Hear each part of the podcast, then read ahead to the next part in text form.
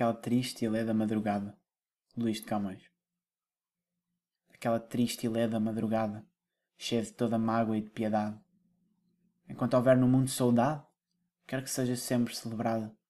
Ela só, quando amena e majestada, saía dando ao mundo claridade. Viu apertar-se de uma outra vontade que nunca pudera ver-se apertada. Ela só viu as lágrimas em fio de que uns e outros olhos derivadas se acrescentaram em grande e largo rio.